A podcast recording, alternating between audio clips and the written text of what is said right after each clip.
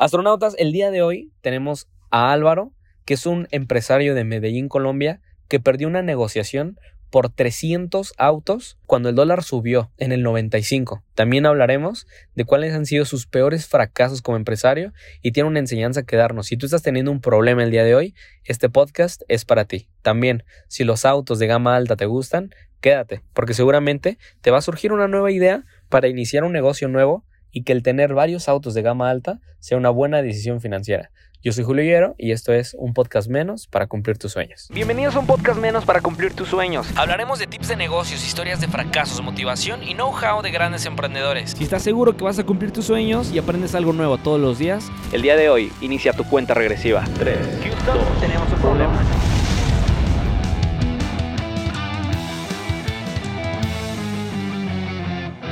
Un podcast menos para cumplir tus sueños. Astronautas, como ustedes ya escucharon, qué bello intro. Y el día de hoy tenemos, así como bello tenemos nuestro intro, también tenemos un bello invitado. Él es empresario, padre de familia, está abriendo nuevos negocios acá en Medellín, Colombia. El primer invitado en el podcast de Medellín, está siendo el padrino. Y dato curioso, también es mi tío postizo, porque me lo presentó mi papá postizo. Con ustedes, el señor Álvaro Ramírez. Sí, un aplauso. Tenemos público el día de hoy, así que aplaudan, por favor. Vientos. Y el día de hoy, astronautas, el Álvaro, el buen Álvaro, tiene una. Bueno, platícanos tú qué, qué negocio tienes, porque lo que hoy vamos a ver es cómo ustedes pueden iniciar un negocio como el de Álvaro. Y vamos a escuchar algunas historias de, de fracaso que lo han llevado al éxito eh, a este gran emprendedor. Entonces, platícanos, Álvaro, ¿a qué te dedicas? Eh, mi negocio de eh, toda la vida, que viene de familia, mi padre, yo y mis hijos ahora, Qué dato curioso, tu hijo le acaba de vender un Ferrari, creo que a Maluma, ¿no? Sí, cómo no. Ah, y creo que a J Balvin le vendió que un Porsche. Eh, un Porsche. Estuvo con negociaciones con él de un carro también. No, qué bonito. Saludos a Pipe. Claro que sí, Pipe está en Bogotá. Síguenos platicando. Sí, te cuento, Julio, que eh, esto es un negocio de muchos años. Eh, eh, que estamos vinculados al negocio de los automotores. Es un negocio que nos dedicamos a la importación de vehículos de gama alta y vehículos eh, usados de todas las marcas. Somos multimarcas. Claro, que de hecho ahorita estamos en un Audi A6, ¿no? Tenemos un Audi A6. Ahorita estamos arriba del Audi A6 grabando este episodio para ustedes astronautas, porque este auto tiene muy buen, aísla muy bien el audio de, de allá afuera. Aquí se escucha, aquí no hay ruido, allá afuera hay un ruiderazo porque de hecho estamos aquí como a orilla de carretera. Pero bueno, Menoro, yo tenía unas dudas, unas preguntas para ti. La primera es que ahorita eh, vamos a pensar que un joven ya tiene un auto. ¿Un joven con un auto propio puede iniciar un negocio como el tuyo de compra y venta de automóviles? Claro, eh, muchas personas lo tienen de manera pues más informal. Eh, compran un vehículo, lo utilizan, lo tienen para su uso y lo, lo, van vendiendo y lo van reemplazando por otro vehículo y van así gradualmente hasta llegar al punto de ir creciendo. Y tienen varios carros. Y van comprando otro, después van eh, cogiendo los vehículos de los amigos, de la familia, en el mercado natural que, que todo el mundo tenemos, un entorno donde pues eh, si algo nos gusta a todos es el tema automotor. Entonces, sí, es bien sexy, ¿no? De esa manera, la gente desde su casa muchas veces eh, hacen sus negocios desde su oficina y posteriormente van haciendo empresas eh, del sector automotor. Ahora, yo, yo, tengo una pregunta y, y es que te mencionaba esto porque, por ejemplo, una persona que le gustan mucho los carros, si tú como, como emprendedor, ¿no? Tienes muchos carros, pues se vuelve de cierta forma una... Y te dedicas a otra cosa, ¿eh? Se devuelve una decisión no tan buena financieramente, ¿no? Porque tener, no sé, ¿qué te gusta? Ocho carros parados sin que se estén moviendo y por el mero lujo, ¿no? De tenerlos, pues tal vez tener parados en pesos mexicanos, no sé, unos 15 millones de pesos en, en autos, pues creo que no es la decisión financiera más, pues como más inteligente, ¿no? Pero aquí, aquí mi duda es, alguien que quiere tener esos 15 autos como juguetes, podría tener la opción o hay alguna forma en que fiscalmente o financieramente puede llegar a ser inteligente el hecho de decir, pues quiero 15 carros porque tengo el poder para comprarlos, pero al mismo tiempo los puedo estar vendiendo. Sí, te cuento que efectivamente tener 15 carros es para una persona que tenga un poder adquisitivo muy alto, sobre todo en, eh, en nuestro país donde los vehículos son muy grabados por los impuestos Y se vuelve muy costoso, nos rige el dólar. El dólar nos encarece mucho los productos, pero una persona también cuando tiene esas capitales y, y tienen esa tendencia a, a, a los vehículos porque les gusta tener uno, disfrutar un deportivo, tener una camioneta, tener un automóvil sedán.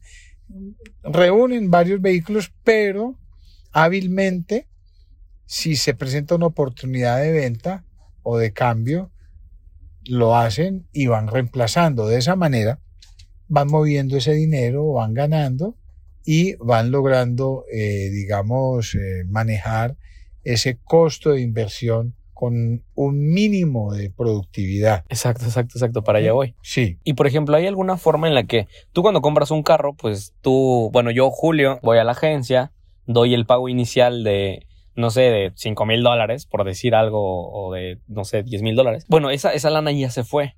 Si tú tienes un negocio de estos, tú puedes pedir esa lana a una, a una financiera. claro. ¿Cómo funciona? ¿O tiene que ser con tu dinero? No, no necesariamente. Ahí hoy en día tenemos entidades financieras, los bancos directamente, eh, entidades financieras, eh, se dedican a colocar dinero sobre los vehículos.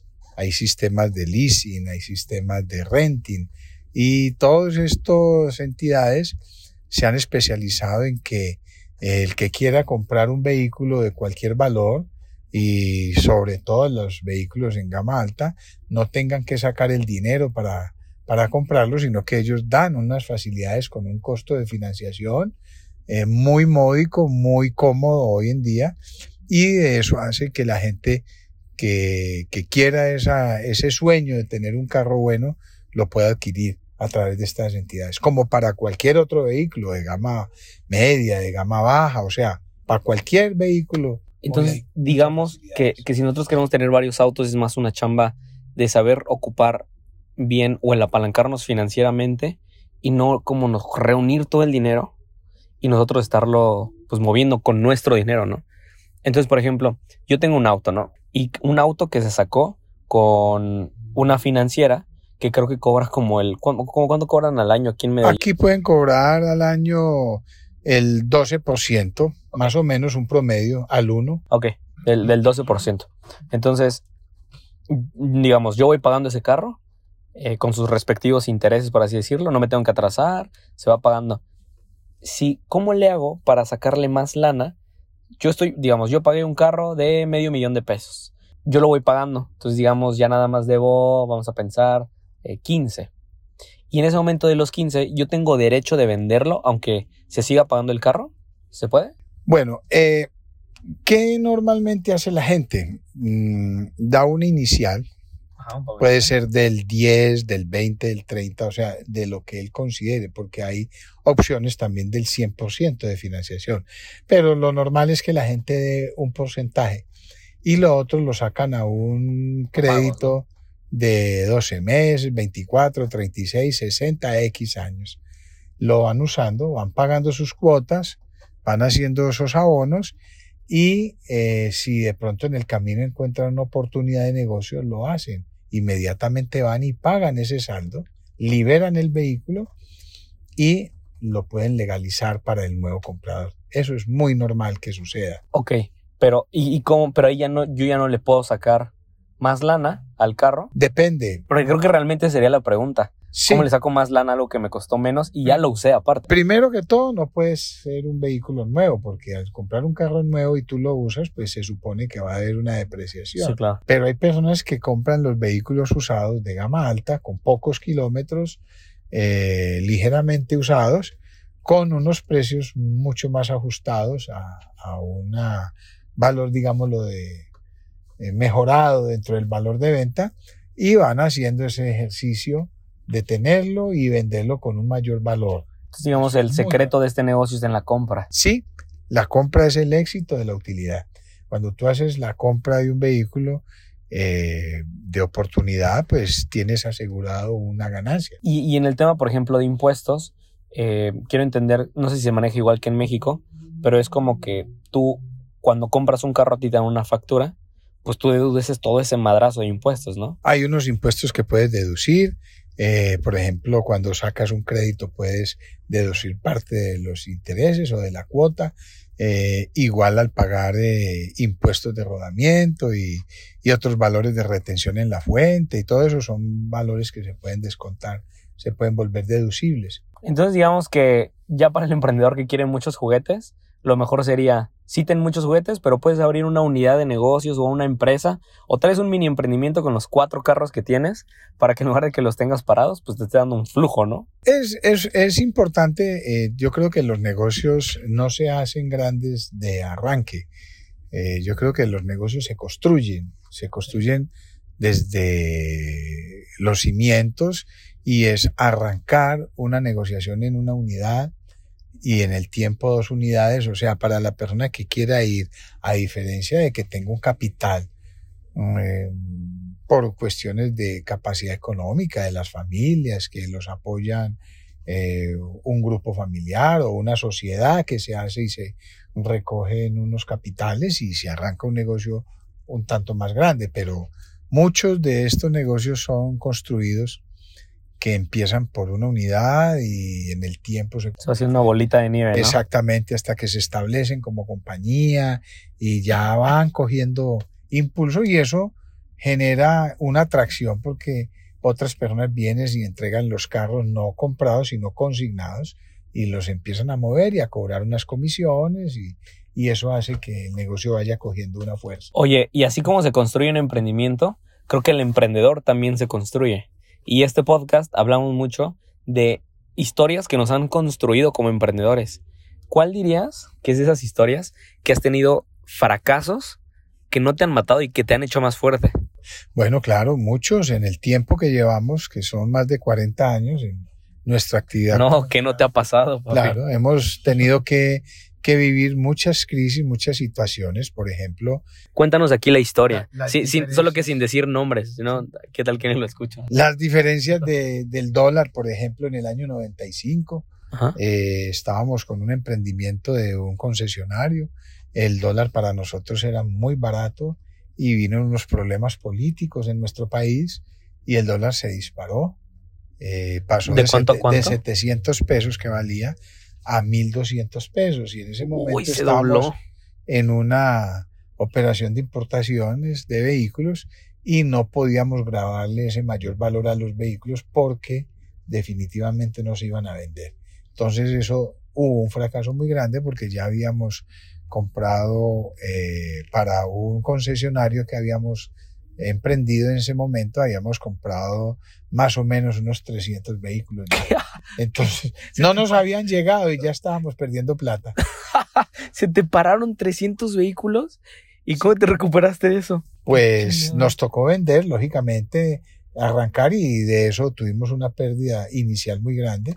Posteriormente una recuperación hacia el año 2006, 2007, 2008, 2009 y se volvió también a generar un fracaso, un, una crisis con los desencajes eh, que tuvieron las financieras. ¿Eso cómo fue? Mm, eso fue en el año 99, cuando la crisis en Colombia se asentó con las entidades bancarias, que hubo unas crisis, las entidades financieras se quebraron, muchos bancos cerraron, eso también generó otra crisis y en el 2000 tuvimos que recoger esa operación de vehículos de, de nuevos que teníamos volvimos a los vehículos usados, volvimos a fortalecernos, pero ya no volvimos a coger una marca como tal, sino a manejar multimarcas y con eso hemos tenido un muy buen éxito con una operación mucho más liviana. Y bueno, este, este podcast es como venir a echar chisme de negocios. Imaginemos que aquí de que, ay amiga, qué bonita te quedaron las uñas. Eh, platícame amiga, este, historias, quiero que me cuentes tal cual una historia así, de que tú hayas dicho, no, ¿cómo, cómo me pasó esto hace un chingo de tiempo? ¿Cuál, cuál dirías que es de tus, de tus mejores historias de fracaso aparte de lo de los 300 vehículos? Entregar un vehículo y creer que me lo pagaron y no. Se lo llevaron y se perdió el producto. Se perdió el producto, se, eh, tuvo que empezar a hacer eh, eh, maneras de buscar y recuperar a través de las, de, la, de las entidades jurídicas de nuestro país. Eh, que son un éxito, así como en las de México. Sí, sí. Y bueno, en México logramos pues en el tiempo recuperar, pero nos han pasado muchos, muchas situaciones, como también comprar un carro y cuando lo vamos a legalizar, encontrar un inconveniente en los papeles, encontrar. Ha, han pasado muchas cosas eh, eh, en estos 43 pero, Pero de esas muchas, quiero nada más una. Una que nos describas, que nos digas cómo te sentías en ese momento. Mira, lo, yo creo que lo que más me ha marcado a mí, por ejemplo, cuando yo estaba muy joven, en las ganas de vender y demostrar resultados, entregué tres vehículos con unos cheques. Y esos cheques resultaron cheques malos. O sea, no tenían fondos, eran de una chequera que estaba cuenta saldada y yo entregué los carros eh, por, por, mostrar una gestión y cuando los fui a cobrar no tenía nada, estábamos perdidos totalmente. O sea, regalamos, regalamos tres carros. Eso fue que nos tocó, eh, nos tocó eh, pues emprender un cobro jurídico, buscar el carro, buscar la gente, recuperar los vehículos y pues eso pasaron cuatro. ¿Pero qué le dices al dueño, el que te compró el carro con el... O sea, imagínate qué oso, con el, que pagó, o no sabía, o se hizo que no sabía. Eh, los carros eran de nosotros, los carros no eran de nadie, por fortuna ah, era mercancía propia y eh, productos propios y, y pues, sí, claro, nos quitó un, una plata muy importante porque cuando eso estábamos todavía eh, arrancando una, una, un negocio y pues siempre nos tocó mucho tiempo recuperarnos. Oye, ¿y dirías que gracias a todo ese tiempo que has trabajado, eh, esos sueños que te prometiste tú de chiquito, los has ido cumpliendo? Todos, yo creo que todos, eh, porque hemos logrado tener el concesionario, hemos logrado importar los vehículos que la gente quiere, vehículos de gama alta. Hemos logrado... ¿Cuál es el carro más loco que has traído? Bueno, yo he traído eh, en diferentes eh, gamas, por ejemplo, he traído unos Mercedes eh, de muy alta gama como la G63. En este momento estamos trayendo una para un cliente extranjero. es un carro que vale una plata muy importante. Aquí, aquí puedes decir cantidades, aquí son puros dueños de negocio. Sí. ¿Cuánto vale? ¿Cuánto vale para, para que se lo compren? Más o menos 1.300 millones de pesos. ¿En, en dólares? En pesos colombianos. Esos son Porque unos 3 por 4, unos eh, 300 mil, 350 mil dólares. O sea, 6 millones de pesos mexicanos, 7 millones de pesos mexicanos. Oh, Más o menos, entre 300 y 350 mil. Con eso me compro como 14 casas de Infonavit de allá de México. Y también hemos traído eh, en otras marcas de Lexus, en Mercedes, también en, en, bueno, eh, realmente esas son las marcas que más connotación tiene, eh, muy, muy interesantes. Oye, y entonces esa, esa factura de los 300 autos que se te cayó, el dolor de cabeza de cuando subió el dólar, el dolor de cabeza cuando de los cheques sin fondos, ¿Crees que han valido la pena por haber cumplido tus sueños? Eso es un aprendizaje. Aprender cuesta mucha plata. Claro, y no es la de la universidad, es la universidad de la calle, de la vida, que no te la enseña nadie. Pero eso es como pagar un, un magíster en la universidad, porque uno de eso se fortalece, uno de eso aprende, los errores no se repiten, eh, pero estamos siempre sometidos a una cantidad de variaciones de nuestra, en, en, nuestra actividad del dólar. Esas son las capacitaciones que no se pagan en un curso, ¿no? Y que nadie ve. No, y que no te vuelven a pasar. Y que nadie ve. Te cuento porque pues tú no sabes ni puedes predecir un dólar a cómo va a estar a futuro. Simplemente una pandemia. Una pandemia. La pandemia nos paró, nos paró un tiempo, pero tuvimos muy buena capacidad de respuesta posterior. Ahora estamos sufriendo porque no hay producto nuevo. Entonces, al no haber producto nuevo, pues no tenemos las ventas tan fluidas. Claro. Pero algo se va consiguiendo y algo se va haciendo, ¿no? Entonces, me gustaría que acabáramos este podcast con un mensaje para la persona que va manejando en este momento, que va de camino a hacer una venta, que va de camino al trabajo, puede ser, que va de camino a ver a su familia, que posiblemente, no sabemos, que esté pasando por un problema. A ver, a este compadre se le cayeron 300 autos. Ustedes pónganle el precio que quieran. ¿Crees que el que tu jefe de marketing no te agarre el pedo en las ventas es un problema? Claro, A no. ver, los problemas son enseñanzas, ¿no? Sí, sí. Y yo tengo una frase y te la voy a, a, a decir. Toda adversidad lleva en su seno la semilla de un beneficio mayor. Si tú escuchas, la repites, siempre vas a encontrar que cuando pasan situaciones difíciles te fortaleces y encuentra la salida y para mejor. Lo importante es no quedar bloqueado. Lo importante es seguir adelante. Lo importante es Encontrar la solución al problema. ser positivo y no quedarse bloqueado diciendo yo era, yo tenía, cuando yo era. Eso no existe. Tú tienes, bloqueas y sigues para adelante porque lo otro ya no lo tienes. Entonces, para ti que vas escuchando esto en el auto, con audífonos, que estás en el gym y estás pasando por un problema y que te metiste a este podcast porque quieres escuchar una solución a tus problemas para crecer, la enseñanza es el siguiente y el consejo de aquí el del buen crack de cracks de autos Álvaro es el siguiente. En los problemas, tú les pones una pared enfrente, ahí se acaba el problema y lo que sigue. Y lo que viene. Y lo que viene. Y lo Na- que Nada viene. de andar echando Son los culpas. obstáculos. Si a ti, si tú vas corriendo en el bosque y se te cae un árbol, pues tienes que brincar o buscar la salida por otro lado. Y Pero si no puedes brincas, ahí. es porque no estabas hecho para el bosque. Exactamente. Entonces solo tú sabes si neta le echas, le echas, pues diríamos en México huevos, te vas en modo chingón si le metes huevos, o si le metes, le vamos a decirle hueves, porque hablamos lenguaje inclusivo en México. Como dicen ustedes, échale ganas. Eh, también, sí, también, también decimos eso. Y echa, hay que echarle ganas, cuando hay un problema ahí lo cortamos. Con esto, nada más quiero decirles que si este podcast les gustó, me ayuden a compartirlo en redes sociales, me ayuden a, a compartírselo a sus amigos. Y si este podcast les ayudó en algo, este no fue un podcast más. Álvaro, gracias por estar aquí con nosotros. ¿Cómo Gracias, podemos Julio. encontrarte en redes sociales? aereautosas.com. Estamos en AR Raya al Piso Autos en Instagram y en Facebook también. Y estamos en Todos lados como. AR Autos. AR Autos. En TikTok también. TikTok. Astronautas, si este podcast les gustó, este no fue un podcast más, fue un podcast menos para cumplir todos sus sueños. Yo soy Julio Higuero, aquí tuvimos al crack de Álvaro. Muchas gracias por Muchas estar el día de gracias, hoy. Julio. Mi padrino. Felicidades para ti. No, gracias, bro. Siempre te recibiremos con cariño. No, hombre, muchas gracias por recibirnos así en Medellín. Nos vemos en un próximo podcast. Yo soy Julio Higuero. Adiós. Un podcast menos para cumplir tus sueños.